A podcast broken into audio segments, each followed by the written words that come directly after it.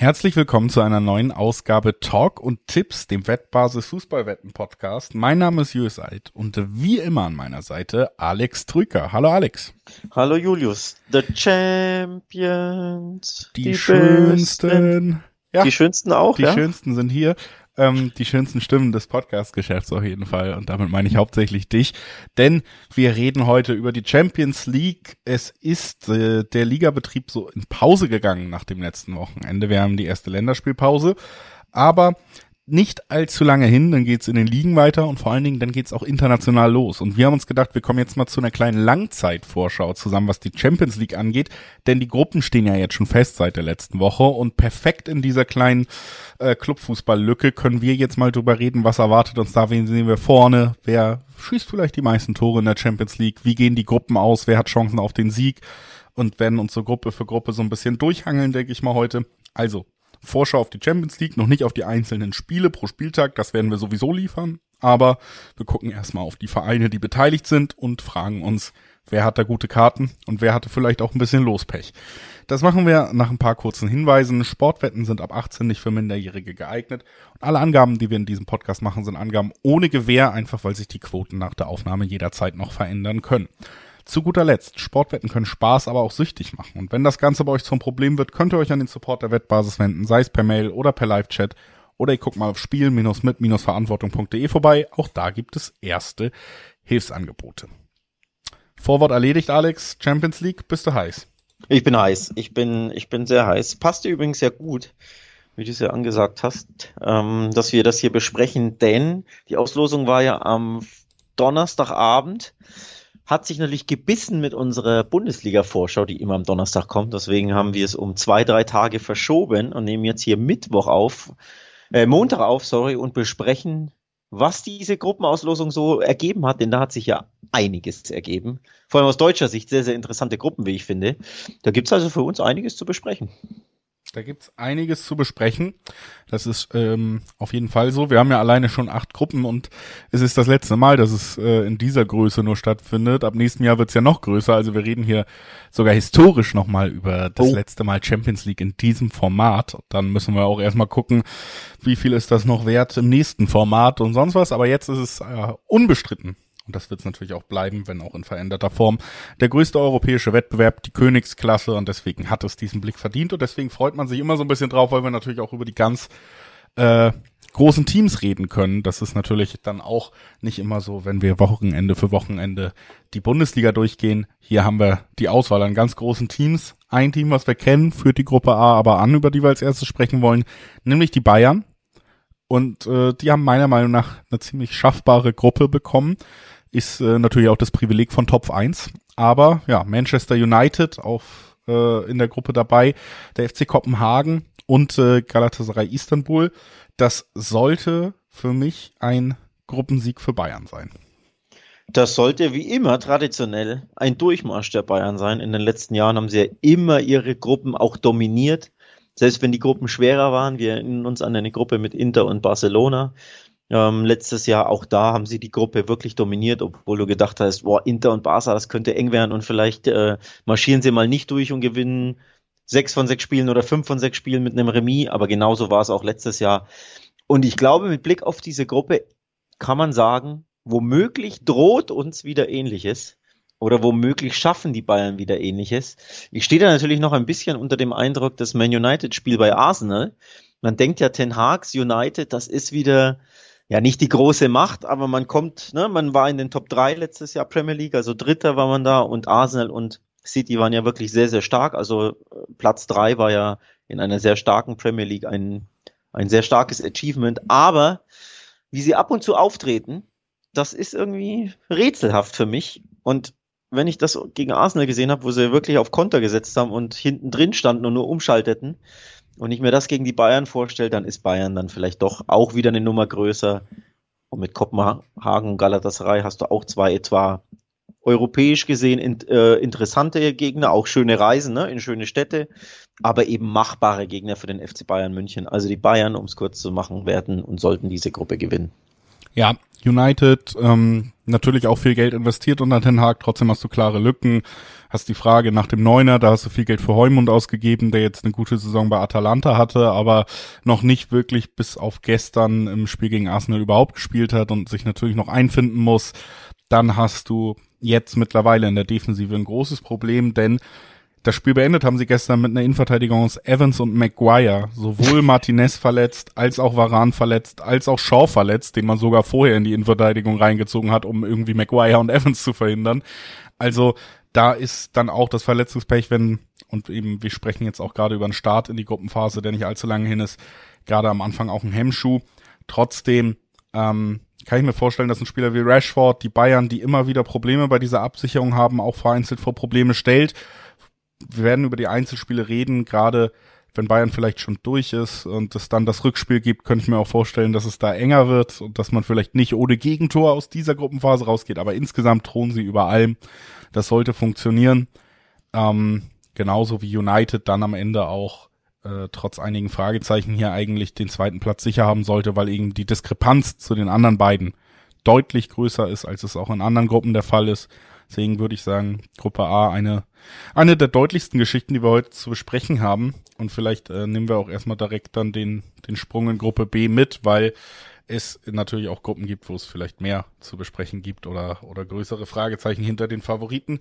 Ich Gruppe, möchte aber trotzdem ja. von dir kurz wissen, bevor du weiterleitest. Also Bayern wird erster, United wird zweiter, habe ich rausgehört. Ja. Ähm, recht klar.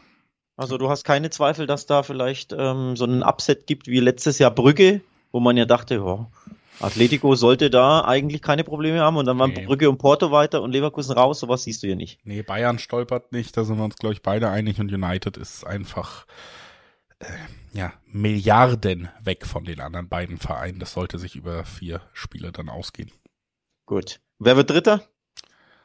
Äh, Wer wird Europa League Einzug? Wird knapp, ne? Ja, Kopenhagen, das äh, wird sich in den direkten Duellen entscheiden, die wir natürlich hier auch nochmal in der Einzelspielvorschau besprechen, aber ja, auf den ersten Blick natürlich äh, Galatasaray vielleicht ähm, der namhaftere Verein noch, zumindest hier aus der Betrachtung. Trotzdem äh, gerade dänische Liga äh, Kopenhagen nicht zu unterschätzen, haben ja durchaus eine positive Entwicklung genommen, die skandinavischen Länder. Du hast auch gerade äh, Brügge genannt, in die Kategorie fällt vielleicht auch Kopenhagen so ein bisschen, ne? Also wirklich unter dem Radar, aber durchaus attraktive Spielanlage und ja, äh, ich glaube, da kommt viel drauf an, wie sich die, die Generation denn bei Kopenhagen in diesem Jahr gestaltet. Galatasaray hat natürlich auch mit Icardi zum Beispiel einen Spieler, der Tore verspricht, ne?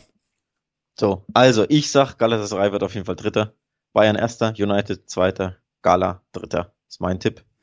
Und die Bayern gewinnen nicht jedes Spiel, ist übrigens auch mein Tipp. Es gibt keine sechs Siege. Es gibt vielleicht nicht mal fünf. Ich könnte mir hier und da mal einen Punktverlust vorstellen, aber am Ende werden sie trotzdem Erster. So ist es.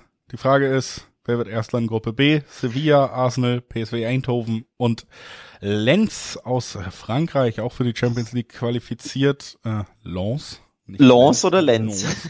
ähm, in jedem Fall, die, sag mal, bekanntesten Namen hier, natürlich Sevilla und Arsenal. Ähm, dabei aber die PSW auf jeden Fall auch eine, eine spannende letzte Saison gespielt, auch Traditionsverein.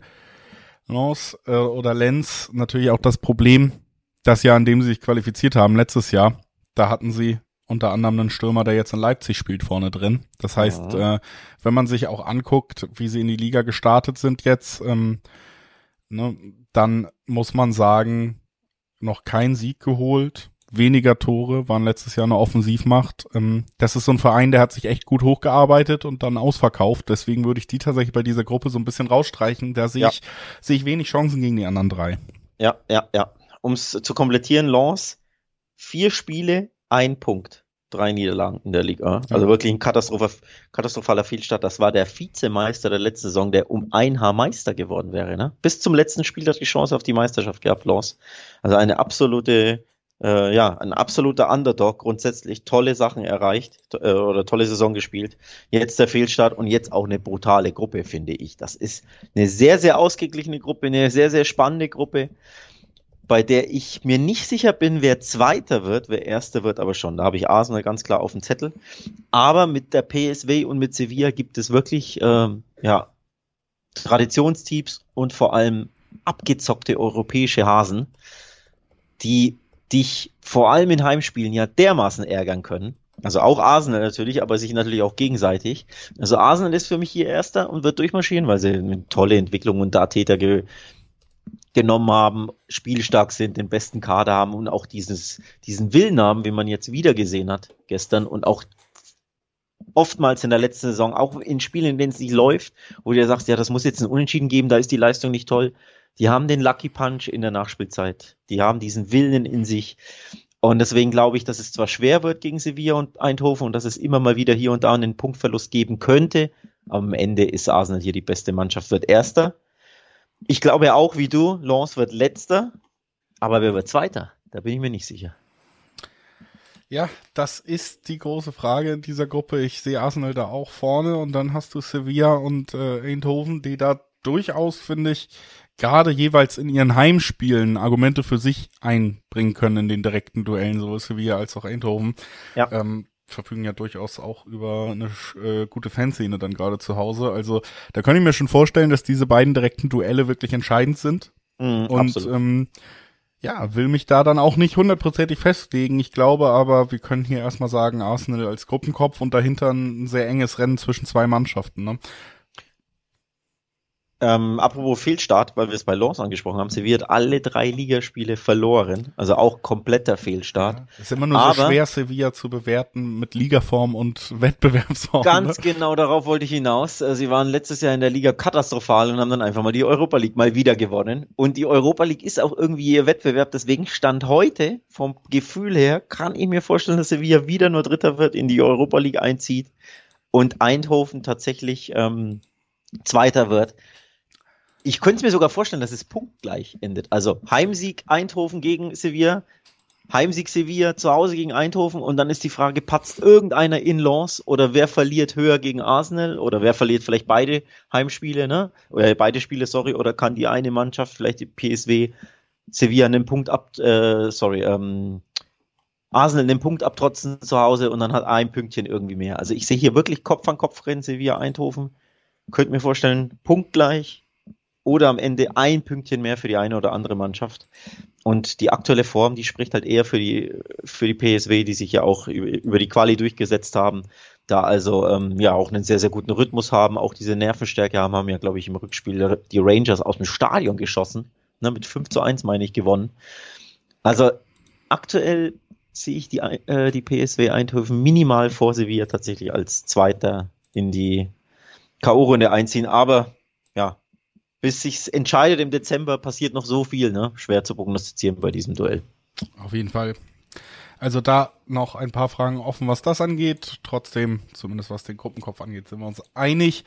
Und äh, ich würde sagen, lass uns mal auf Gruppe C gehen. Da haben wir nämlich auch einen deutschen Vertreter und der hat ähm, ja für den ersten Champions League Besuch seiner Clubhistorie hat Union Berlin in dieser Gruppe, finde ich, richtig gute Auswärtsfahrten mitbekommen. Also das kann man schon mal als absoluten Erfolg verbuchen. Real Madrid ist mit drin, dann die SSC Neapel und Braga aus Portugal. Also einmal Portugal. Braga hat auch so ein äh, besonderes Stadion, wenn ich mich richtig erinnere. Also so ein bisschen in den Bergen gelegen, sieht äh, ziemlich abgefahren aus. Und dann hast du natürlich Sperabeo, du hast äh, das äh, das Maradona. Diego Maradona Stadion in Neapel. Also da ist auf jeden Fall schon mal, glaube ich, alles an Hoffnung erfüllt. Ich glaube, man geht auch als Union Berlin jetzt nicht rein und will ähm, um den Titel mitspielen unbedingt, aber ich stelle mal eine These in den Raum. Ich finde, man kann hier durchaus um den Einzug in die K.O.-Phase mitspielen. Gegen Neapel, den italienischen Meister, den, den Überfliegermeister und dieses abgezockte Real. Boah, schwierig. Also die Gruppe ist auch, ist natürlich super lukrativ, interessant, ist aber auch sehr, sehr schwer. Ne? Auch Braga mit unfassbar europäischer äh, Tradition oder einfach Erfahrung, ne? spielen ja reihenweise immer wieder in der Regel, aber Europa League logischerweise. Ähm, also auch mit Braga ist es schon, finde ich, ein Augenhöhenduell. Da kannst du natürlich bestehen, aber es wäre auch keine Schande, wenn du jetzt sagst, stell dir vor, das ist Europa League Achtelfinale, du triffst auf Braga. Dann sagst du natürlich, okay, der Gegner ist machbar, da kann man sich durchsetzen. Es ist aber auch überhaupt keine Schande, wenn man da knapp ausscheidet, ne? 1-1, 1-2 oder so. Das ist nur das Matchup und die anderen beiden sind einfach klar eine Kategorie drüber. Also eine, wie ich finde, sehr, sehr schwere Gruppe für Union. Platz drei mit Abstand das höchste der Gefühle. Ähm, da müsstest du knapp vor Braga liegen und da äh, die einfach im Heimspiel schlagen und auswärts vielleicht nicht verlieren. Traue ich Union grundsätzlich zu, aber es ist einfach eine schwere Gruppe, um Dritter zu werden überhaupt. Also ich sehe sie auf jeden Fall in der Lage, vor Braga zu landen. Da würde ich, äh, wäre ich nicht ganz so angespannt wie du. Das ist für mich der naheliegendere Ausgang tatsächlich in dieser Gruppe. Und dann, ja, ähm, bin ich trotzdem immer noch der Meinung, Neapel natürlich trotzdem einen guten Start in die Liga gehabt, aber wir haben auch schon äh, mal bei der italienischen Liga drüber gesprochen. Es sind natürlich ein paar Fragezeichen offen. Ne? Du hast nicht mehr diese absolute ähm, Topform bei gewissen Spielern, die gerade in der letzten Saison dominiert haben. Und du hast einen neuen Trainer dann auch an der Seitenlinie, der, der Meister, das Überfliegerteam. Wie gesagt, das würde ich nicht eins zu eins so übernehmen, dass sie noch so eine Saison spielen. Real Madrid wird ähm, am Ende weiterkommen natürlich, aber auch die in der Gruppenphase manchmal halb motiviert, ne? Also ja, ist keine Mannschaft, die immer zu null und mit 18 Punkten aus Gruppenphasen rausgeht, sondern das stimmt. Das klassische Springpferd, äh, was so hoch springt, wie es muss und nicht mhm. wirklich nicht höher. Ähm, also das ist schon, glaube ich, Teil der Wahrheit.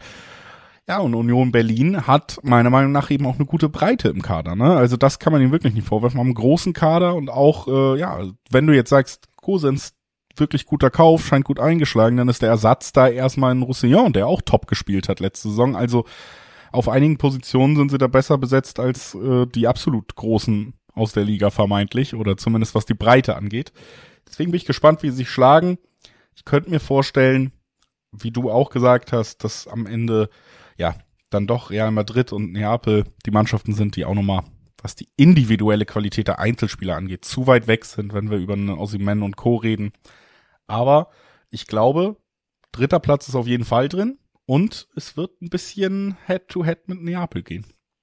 Mit Head-to-Head -head mit Neapel? Eieiei, okay. Also ich habe hier Real als Gruppensieger, weil sie, ja, dann doch immer wieder so hochspringen, wie sie müssen. Es, ähm, es ja, ist völlig richtig. Zumindest nicht äh, zu tief. Das kann man nicht vorher. Genau, so, so hoch, wie sie müssen, sag ich ja. Ähm, wir haben immer wieder vor allem Auswärtsspiele drin in den letzten Jahren, in regelmäßig übrigens sehr, sehr machbaren Gruppen, in denen sie völlig überraschend teilweise sogar verlieren. Also bei Schachtja Donetsk immer wieder Punkte gelassen, zu Hause gegen Sheriff verloren, falls du dich erinnerst, vor zwei oder drei Jahren, weil sie da einfach so, äh, manchmal so semi-motiviert rangehen.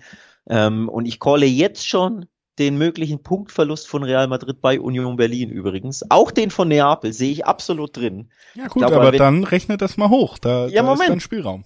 Ja, natürlich ist der Spielraum. Und deswegen will ich ausführen, ich glaube, Union kann zu Hause gegen alle drei Mannschaften Punkte holen. Gegen Braga musst du natürlich gewinnen, wenn du dir was ausrechnen willst in der Gruppe. Ich kann mir vorstellen, dass du Real komplett entnervst, die dich nicht kennen, die dich unterschätzen. Vielleicht regnet es dann, ich weiß nicht, wann das Spiel ist, vielleicht im November oder wann, und dann regnet es in Berlin und die haben nicht so Bock und Union rennt die in Grund und Boden und zermürbt die und das mag Real ja gar nicht und dann wird Toni Kroos viermal gefault und dann mag er das auch nicht. So. Und dann holst du da vielleicht einen Punkt oder mehr, wer weiß. Aber in Neapel und in Real Madrid, also im Bernabeu, sehe ich einfach schon äh, Niederlagen für Union. Vielleicht sogar klare. Und dann hängt's dann womöglich doch ab. Was machst du gegen Braga, Braga im direkten Duell? Die musst du, finde ich, schlagen. Also es wird eng, es wird spannend. Ich sehe auch Realpunktverluste, aber am Ende ist Real einfach real, deswegen tippe ich es als ersten. Mhm.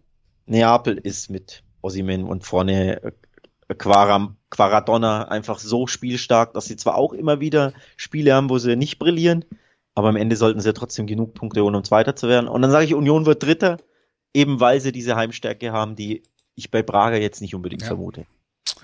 Genau, so würde ich es hier auch zusammenfassen und sagen, lass uns weiter zur Gruppe D bisschen Tempo aufnehmen, damit wir nach den Gruppenbetrachtungen vielleicht auch noch kurz über die Gesamtfavoriten sprechen können, die nicht zu viel Zeit verbrauchen diese Gruppe hier, muss ich auch ehrlich sagen, spricht mich nicht wahnsinnig an. Es ist die Gruppe von Benfica, Inter, Salzburg und Real Sociedad. Also wir haben mit Inter den Finalisten des letzten Jahres dabei natürlich. Das ist auch der größte Name. Dann haben wir mit Salzburg eine Mannschaft, die es ja selten bis jetzt in ihrer Geschichte in Champions League geschafft hat. Jetzt sind sie wieder drin. Benfica und äh, Real Sociedad aus Spanien, also auch deine Domäne für mich Inter hier auch gesetzt, weil das restliche Verfolgerfeld finde ich ja so ein bisschen dahinter einzuordnen ist, aber auf Augenhöhe dann untereinander. Also ich finde die Gruppe anders als du, sie ist spannend. Äh, RB Salzburg ist natürlich jetzt kein Name, den man allzu gerne in der Champions League verortet, liest und der auch nicht so glamourös ist. Aber Benfica und Inter, zwei Monster-Traditionsteams. Der letztjährige Vize Benfica hat die Gruppenphase aufgemischt und äh, Roger Schmidt dann auch äh, ja eine tolle, tolle K.O.-Runde gespielt und ist ja an Inter gescheitert. In einem Duell, das auch wirklich anders ausgehen kann. Also da gab es ein kleines Rematch von zwei sehr interessanten Mannschaften und Real Sociedad letztes Jahr Vierter in La Liga mit, hat eine sehr, sehr tolle Entwicklung genommen und rechnet sich hier sicherlich auch mal Chancen aus, mindestens Dritter, vielleicht sogar Zweiter zu werden. Und dann hast du Salzburg, die ja mit ihrer, mit ihrer Umschaltstärke, mit ihrer Laufstärke, typisch RB-Fußball, auch immer Gegner ärgern können. Also für mich ist das eine sehr ausgeglichene Gruppe. Ich tippe trotzdem Inter auf Platz 1. Einfach, sie waren letztes Jahr im Champions League-Finale, das wäre irgendwie komisch für mich, sie nicht Erster zu tippen. Und Benfica und Real Sociedad machen, finde ich, Platz 2 unter sich aus. Ja. Und dann sollte Salzburg zwar trotzdem, also nicht abgeschlagen, letzter chancenlos, das nicht, aber ich glaube, die anderen drei Gegner sind einfach eine, vielleicht eine Nummer zu groß. Ja, Salzburg kann natürlich der Stolperstein sein, der dann entscheidet zwischen Platz zwei Ganz und drei genau. für die anderen beiden, ne? Die, Ganz die genau. sich schlechter gegen Salzburg präsentieren und das ist ihnen zuzutrauen, dass sie da mal ein Spiel gewinnen durch ein, zwei schnell gesetzte Konter.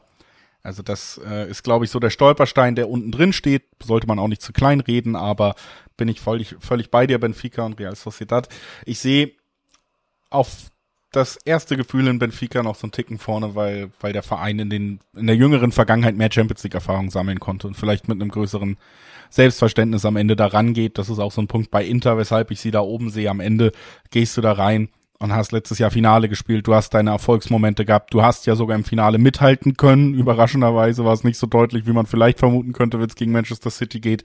Ich glaube, die gehen mit einem Selbstbewusstsein da rein dieses Jahr, das ihnen auch helfen wird in dieser Gruppe. Zusätzlich dazu, dass sie vielleicht auch die qualitativ beste Mannschaft dann doch im, im Vergleich haben. Also Inter auf der Eins, Benfica auf der Zwei für mich, erstes Gefühl, aber ich bin da völlig bei dir. Real Sociedad kann da an guten Tagen auf jeden Fall auch mitreden. Und dazu noch eine Anmerkung, weil wir bisher noch keine Quoten genannt haben, weil es recht klar war, wer weiterkommt. Und die Realquote zum Beispiel, die muss man nicht nennen, das ist eine Einserquote, ne? dass die Erster werden und weiterkommen. Aber hier ist eine interessante Quote mal dabei, die ich nennen will. Nämlich, wenn Real Sociedad weiterkommt, gibt es Zweierquoten.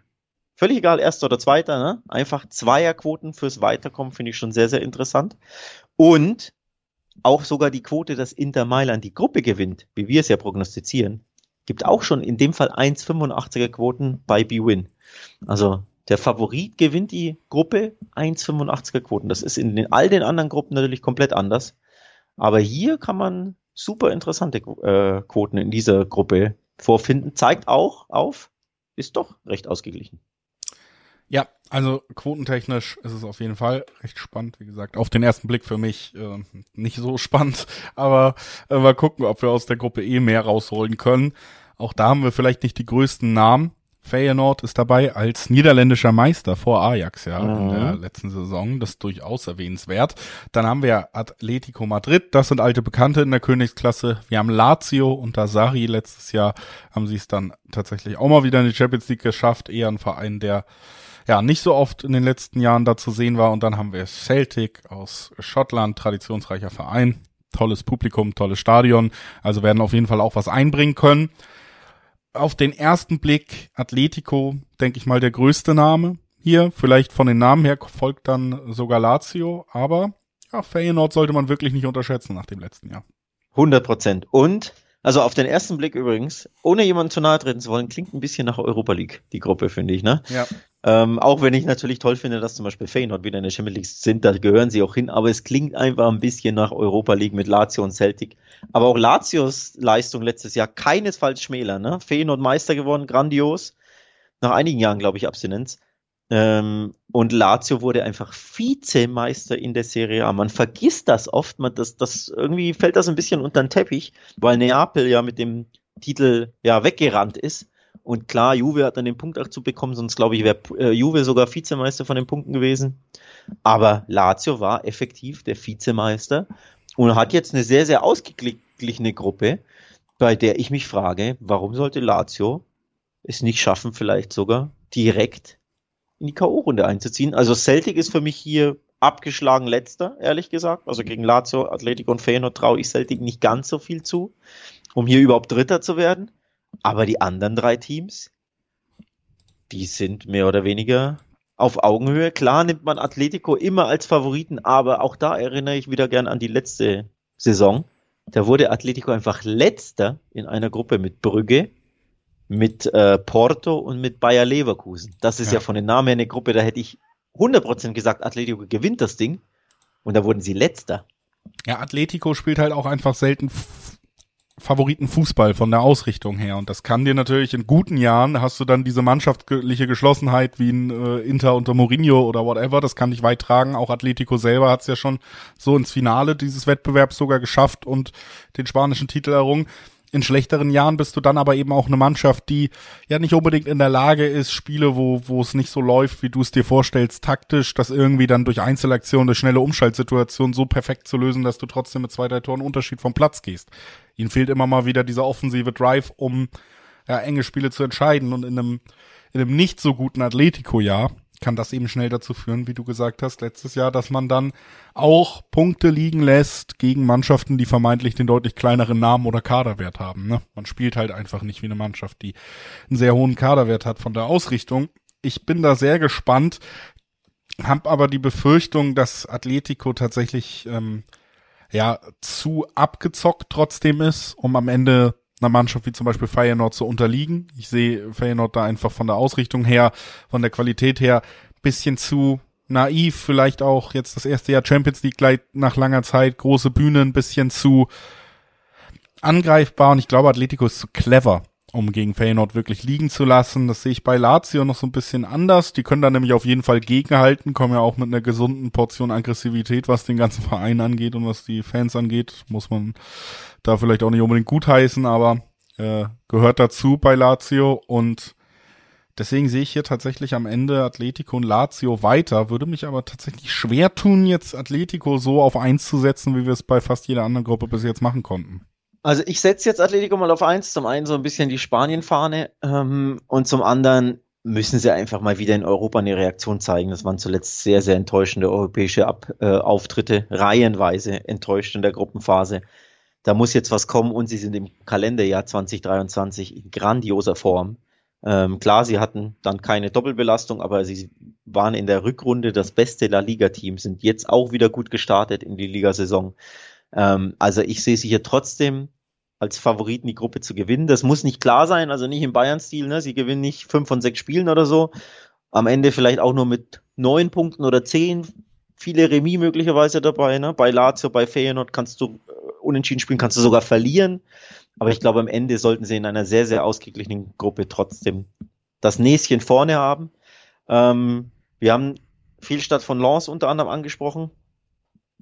Mit La aus Lazio werde ich nicht hundertprozentig schlau. Die haben einfach die ersten beiden Spiele, Achtung, gegen Lecce und Genua verloren. Das eine Abstiegskandidat letztes Jahr, das andere ein Aufsteiger. Völlig unerklärlich. Und jetzt gerade am dritten Spieltag hat Lazio bei Neapel 2 zu 1 gewonnen. Und zwar verdient gewonnen. Also aus Lazio werde ich nicht ganz schlau und finde ich auch deswegen sehr, sehr schwer einzuschätzen. Ich kann mir vorstellen, dass sie auch nur Dritter werden, aber ich will sie auch nicht unterschätzen und sagen, ja, Feyenoord sehe ich hier klar vorne, das, weil das einfach der Vizemeister in der Serie A war letztes Jahr. Deswegen Lazio ist für mich super schwer zu greifen. Vom Bauchgefühl würde ich eher sagen, ich traue es Feyenoord zu, hier in die K.O.-Phase einzuziehen, also Erster oder Zweiter zu werden. Aber ich will auch nicht den Fehler machen, Lazio zu unterschätzen, weil ich die nicht hier richtig einschätzen kann. Ja. Also für mich hat Lazio am Ende die Nase vorne auch, weil sie vielleicht, ähm, wie gesagt, Feyenoord ein bisschen naiver noch rangehen wird und mit Sari hast du zumindest einen Trainer, der schon den Europapokal gewonnen hat. Das heißt, du kannst auch gewisse Wettbewerbserfahrungen da im Trainerteam unterstellen. Das finde ich ist auch immer noch so ein Punkt, den man mit reinnehmen kann. Aber ich möchte jetzt einfach schnell weitermachen, Alex, weil wir müssen jetzt über die Gruppe reden, die, glaube ich, am meisten zu bieten hat, erstmal was die direkten Duelle angeht. Wir haben ähm, die Gruppe F und da ist das Wunder geschehen, dass Borussia Dortmund aus Top 2 die viertbeste Mannschaft geworden ist in der Gruppe. Also äh, da sieht man dann mal, dass diese Top-Verteilung dich nicht immer rettet. Ne? Boah, absolut. Also das ist die Killergruppe, die Todesgruppe, die Krachergruppe, die Teufelsgruppe, du kannst es nennen, wie du willst. Es ist wirklich eine der aufsehenerregendsten Gruppen in den letzten Jahren, in, den, in der letzten Dekade.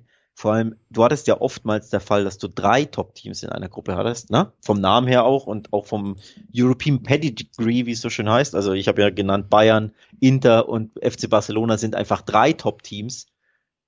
Aber dass du vier Teams hast, wo du sagst, jede von denen hat realistische Chancen auf die K.O.-Runde, das, daran kann ich mich nicht erinnern, dass du zuletzt vier solche Kracher in einer Gruppe hattest.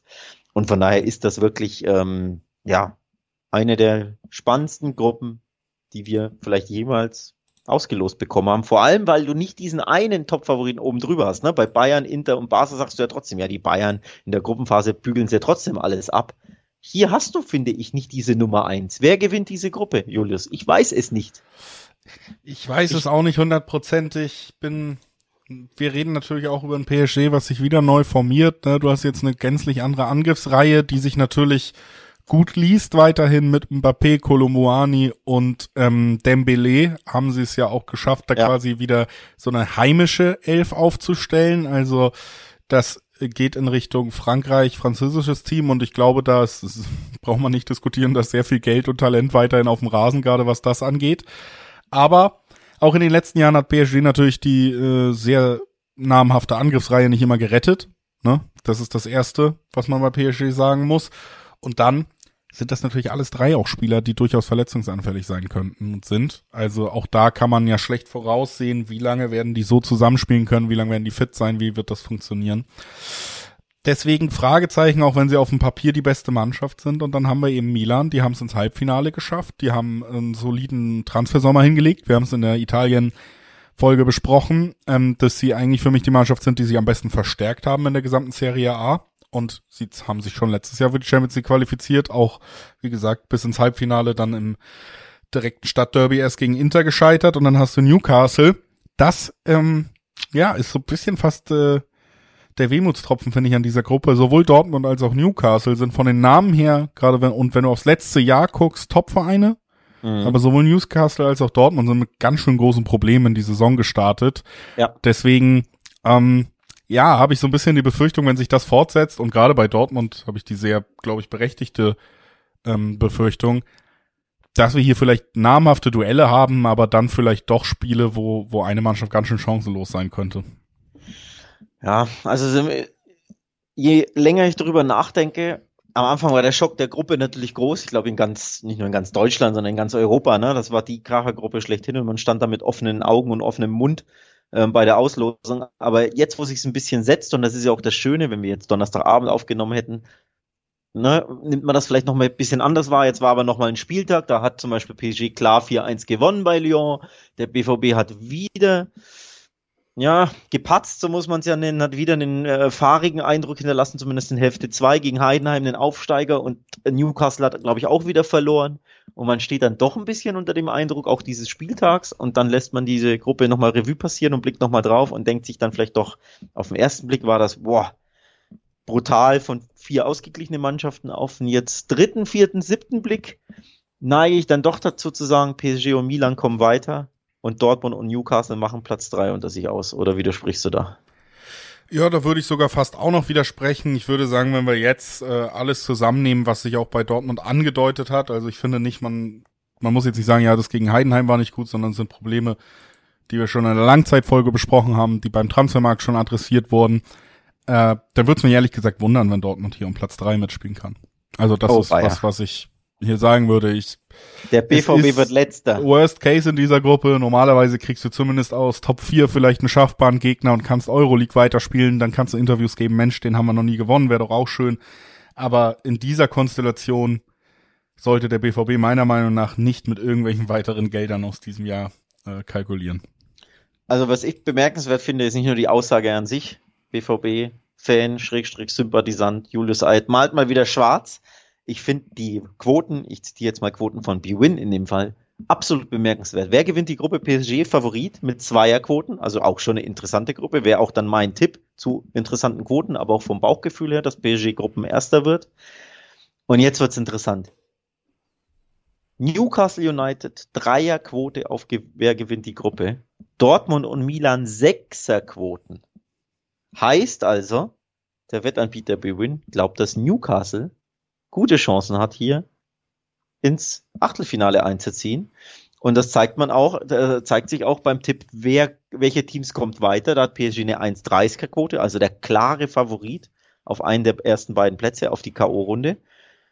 Und dann haben wir Newcastle mit 1,55er Quoten, dass die weiterkommen und dahinter erst BVB und Milan mit 2,75. Also aus irgendeinem Grund ist hier Newcastle in der Gruppe. Dann kann man meiner Meinung nach auf jeden Fall mitgeben, dass äh, das Verhältnis äh, spannend ist für Milan zu tippen. Da. Ganz genau. Und darauf wollte ich jetzt eigentlich hinaus. Erstens wird hier Newcastle wesentlich besser gesehen, als ich sie sehe, weil sie ja trotzdem Neuling sind, ne, in der Champions League, weil sie jetzt einen schlechten Saisonstart haben und weil sie einfach drei ultra schwere Auswärtsspiele auch haben, ja. musst du ja auch mit einkalkulieren. Und absolut bemerkenswert, dass der Halbfinalist des letzten Jahres Milan hier der Außenseiter ist. Wie gesagt, äh, der Halbfinalist, der sich eigentlich sinnvoll verstärkt hat noch. Das kommt ja auch noch dazu. Also, für mich ist hier äh, sehr viel Value darin, ähm, dass man sagt, Milan kommt weiter. Ne? Grundsätzlich, ja. das zu tippen. Das ist, wie gesagt, vom Bauchgefühl jetzt war das mein Tipp, aber erst recht mit Blick auf die Quoten. Da, da lege ich erst, erst recht nach und sage, Milan zu diesen Quoten, das würde ich anspielen, dass Milan hier ins, ins Achtelfinale einzieht. Ähm, und wie gesagt, Dortmund Krise aktuell, also Stimmungskrise auf jeden Fall, Punktekrise auch. Newcastle hat, glaube ich, drei der letzten, der ersten vier Spiele verloren. Also die brauchen die Länderspielpause auch, um sich zu regroupen. Und dann ist Champions League halt trotzdem nochmal was anderes, wenn du keine Ahnung, wie viele Jahre nicht in der Champions League warst oder noch nie in der Champions League warst wie United.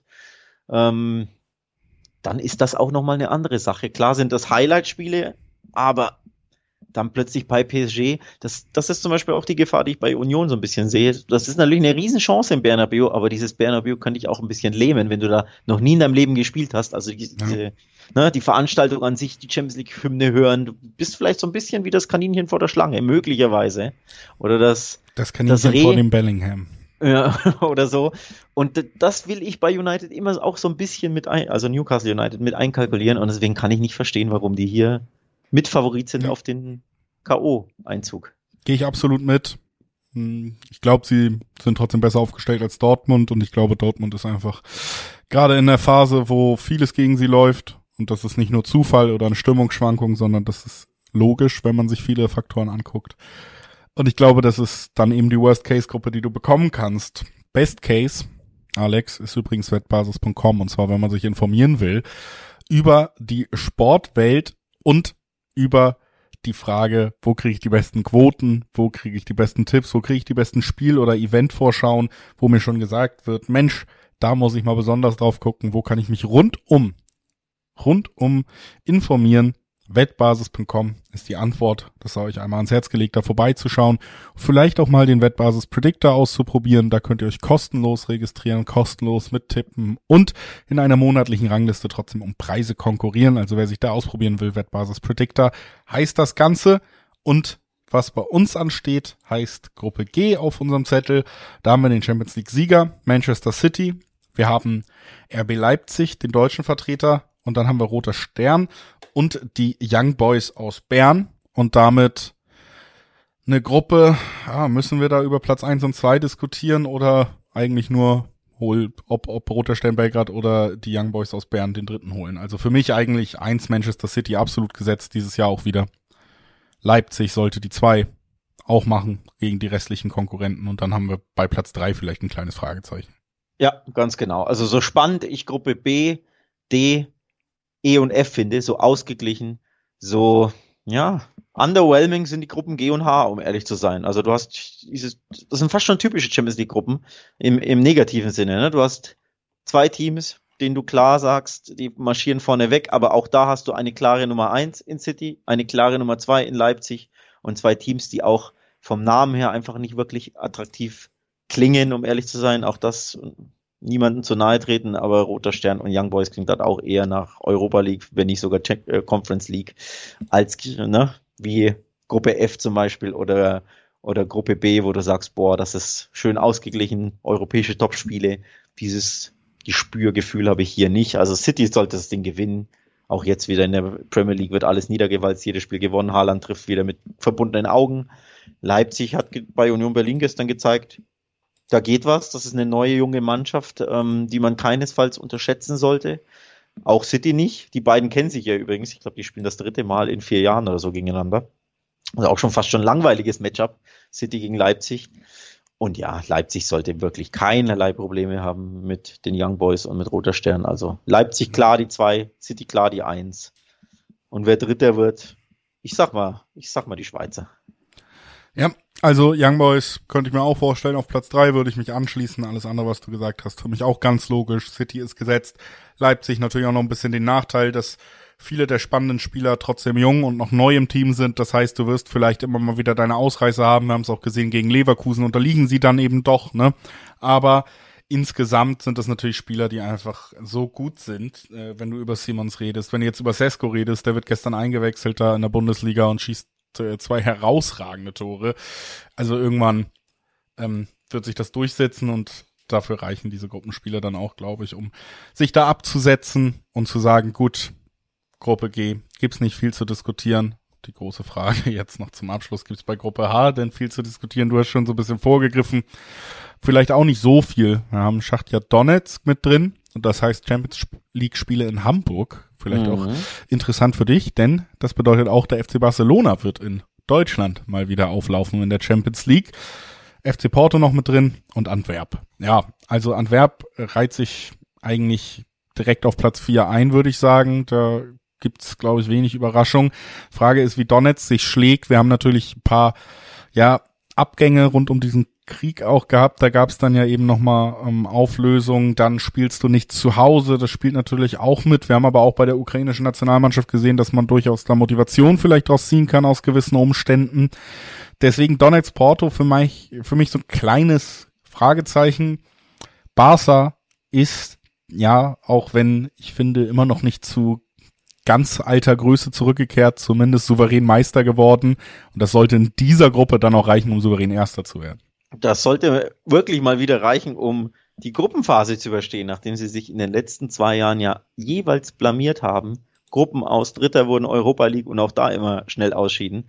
Haben sie jetzt und auch in aber schweren Gruppen muss man dazu sagen, ne? Das ist ja unglückliche Auslosungen, haben sie jetzt mal wieder eine glückliche Auslosung gehabt. Also das ist wirklich eine der machbarsten Gruppen ähm, die man bekommen kann, erst recht, wenn man natürlich auf die anderen Gegner äh, blickt, die in den anderen Gruppen sich so rumtreiben. Also Barca muss hier dieses Ding ganz klar einfahren, ganz klar Erster werden. Ähm, und der, der Anspruch muss ja nicht nur sein, Erster zu werden, sondern wirklich auch kein Spiel zu verlieren in dieser Gruppe. Ne? Ähm, klar kannst du im Porto vielleicht mal ein Unentschieden mitnehmen, dann ist das jetzt auch nicht schlimm, wenn du die anderen fünf gewinnst. Aber das muss der Anspruch sein, des FC Barcelona mal wieder in Europa zeigen, nicht nur in Spanien sind wir zurück, da wurden wir Meister, sondern wirklich in Europa sind wir auch jetzt wieder da. Und sie haben sich auch sehr, sehr toll verstärkt, ne? muss man ja dazu sagen. Also da ist Barca ganz klar die Nummer eins, das muss der Anspruch sein. Das sollte wirklich auch diesmal klappen. Und dahinter habe ich ehrlich gesagt von Porto auf zwei. Ähm, Gründe hast du schon angestrichen. Donetsk Ne, ist nicht mehr mit den gefühlt acht, neun, zwölf Brasilianern im Team wie sonst, glaube ich. Antwerpen das erste Mal überhaupt dabei, der belgische Meister, Überraschungsmeister und Last Second Meister in Belgien in einem verrückten Schlussspurt. Jetzt auch ja. die Quali überstanden. Also auch da eine tolle Entwicklung, aber eben erste Mal dabei. Schwierig dann die einzuschätzen, was die in Europa dann leisten können. Porto ist aber eben eine absolut abgezockte Mannschaft in Europa, hat auch letztes Jahr diese schwere Gruppe mit Atletico überstanden und ja sogar gewonnen am Ende. Deswegen habe ich Porto hier klar auf zwei und dann entscheidet sich, wer wird Dritter, Donetsk oder Antwerpen und das ist ein bisschen schwer zu prognostizieren. Ich würde aus, würde mir fast wünschen, dass Antwerpen hier dann Dritter direkt wird, damit dieses kleine belgische Fairy Tale noch ein bisschen europäisch weitergeht und sie dann in der Europa League spielen. Ja, aber fundiert erklären kann ich dir jetzt nicht, warum vielleicht nicht doch Donetsk Dritter werden sollte.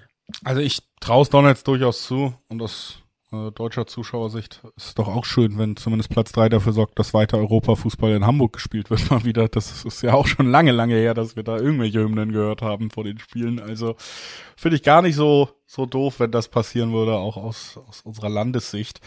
Und ähm, ja, würde alles, was du gesagt hast, auch mitgehen. Barca ist für mich hier Favorit. Ähm, trotzdem, ja, nicht unbedingt Favorit auf den Gesamtsieg, um das mal weiterzugehen.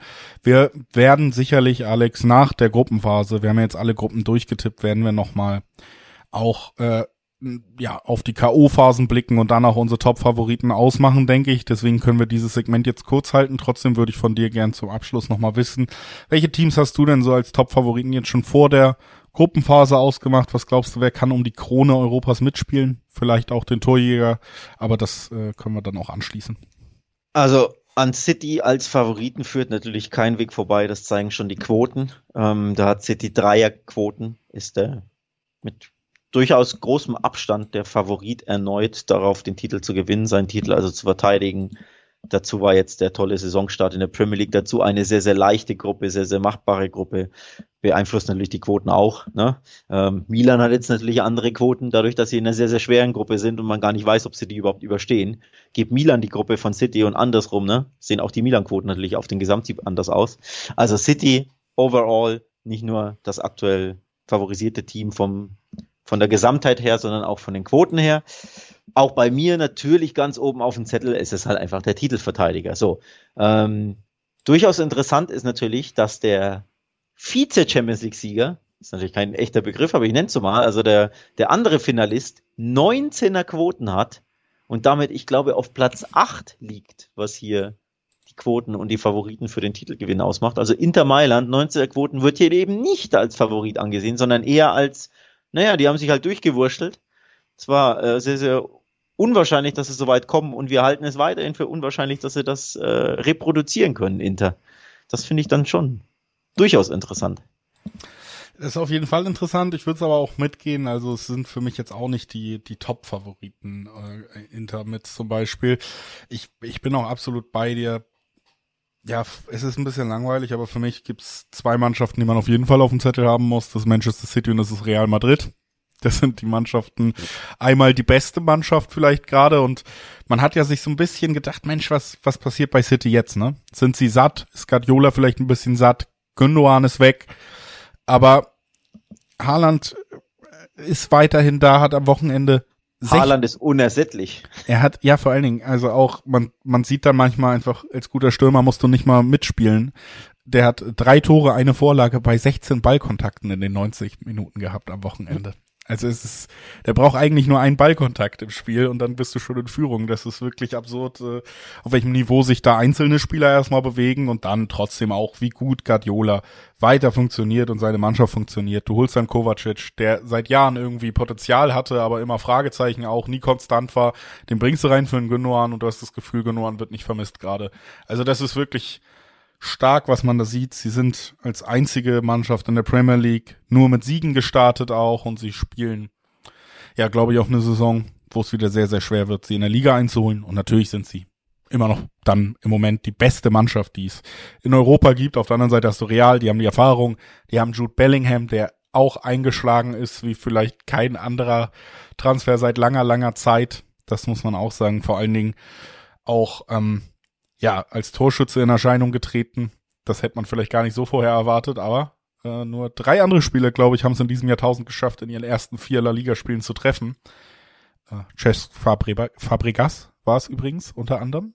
Äh, und Cristiano Ronaldo, also namhafte, namhafte Spieler. Ähm, und Slatan Ibrahimovic. So, jetzt habe ich auch alle drei gesagt. ist mir gerade noch eingefallen. Statistik Hinterkopf, Entschuldigung. Sind für mich die beiden Favoriten. Und dann ja, wird's schon fast schwer, ne? Liverpool spielt ja dieses Jahr Europa League. Die sind eigentlich ganz cool gestartet, haben jetzt doch ein spannendes Team, kann man nicht mit reinnehmen. Also für mich ja. tatsächlich zwei Namen und alles dahinter ist auch wirklich dahinter für mich. Ganz genau. Und ich sehe sogar noch klarer. Ich habe einen Favoriten und alles dahinter ist klar dahinter. Also City ist für mich der klare Favorit von den Quoten her. Ist übrigens ähm, dein Real Madrid mit neuner Quoten nur auf Platz drei, nur in Anführungszeichen. Ja, die Bayern kann man ja haben, schon mal jedem naheliegen. Real Madrid als Champions League Sieger tippen ist ja nie weit hergeholt trotzdem. Ist nie weit hergeholt, ist korrekt. Und äh, ich wollte darauf hinaus, dass die Bayern hier bei Biwin in dem Fall sogar ähm, der Zweitplatzierte sind auf den, auf den Champions League Sieg hinter City und ich persönlich sehe City ganz vorne und dahinter eher mit Bayern und Real irgendwo auf Augenhöhe die Außenseiter ist das falsche Wort, Außenseiter sind andere, aber die Herausforderer von City im besten Falle. Aber City ist wirklich für mich eine, eine Kategorie über allen. Und sehr interessant finde ich, dass Arsenal Rang 4 ist mit 10er Quoten, nachdem die einfach acht Jahre nicht in der Champions League waren springen die direkt in diesen Ja. Champions League-Sieger Favoritentableau auf Rang 4 von den Quoten. Auch irgendwie bemerkenswert, ne? Haben eine starke letzte Saison gespielt, sind auch gut eingespielt. Trotzdem, ähm, ja, Arsenal muss man auf jeden Fall mal abwarten. Sind City eigentlich unterlegen, auch im direkten Duell gewesen. Das haben wir gesehen, auch in der letzten Saison, wo sie sehr stark waren, haben jetzt auch, äh, ja, zum Beispiel gegen Liverpool wird man mal sehen, wer dann wieder weiter ist, weil, wie gesagt, da sind für mich durchaus noch Fragen offen. Und Bayern, ja, das ist eben der Punkt. Deswegen wollte ich dieses Segment mit dem richtigen Langzeittipp auch kürzer halten. Wir werden das sicherlich nochmal zur K.O.-Phase machen, nochmal jeweils dann natürlich auch die K.O.-Spiele immer besprechen. Bei Bayern die Frage, was dann im Winter vielleicht auch noch passiert. Im Moment sind sie einfach zu dünn besetzt. Mit einem besseren Deadline-Day hätte ich das mehr verstanden. So hast du zu wenig Spieler. Klar auch diese Position, den Sechser, den du unbedingt haben wolltest, hast du nicht. Und wenn du ein, zwei Verletzungen hast, wie gesagt, wurde jetzt viel drüber geschrieben, 17 bis 18 Feldspieler, Erstmannschaftsfeldspieler stehen ihnen zur Verfügung. Da wird immer wieder aufgezählt, Upamecano kann noch drei, vier Positionen spielen. Das ist zwar hilfreich in der Liga, da sollte es vielleicht auch oft reichen, aber in der Champions League wirst du so nicht gewinnen. Und deswegen, wenn sie im Winter noch drin sind, wenn es in die K.O.-Phase geht, es gibt Verstärkung im Winter, dann kann man nochmal neu reden und gucken. Aber dieses Bayern jetzt ist nicht gerüstet, um drei Wettbewerbe bis zum Ende durchzuspielen. Das ist einfach aus meiner Sicht äh, ein Fakt. Trotzdem Sechserquoten und äh, Zweitfavorit hinter City.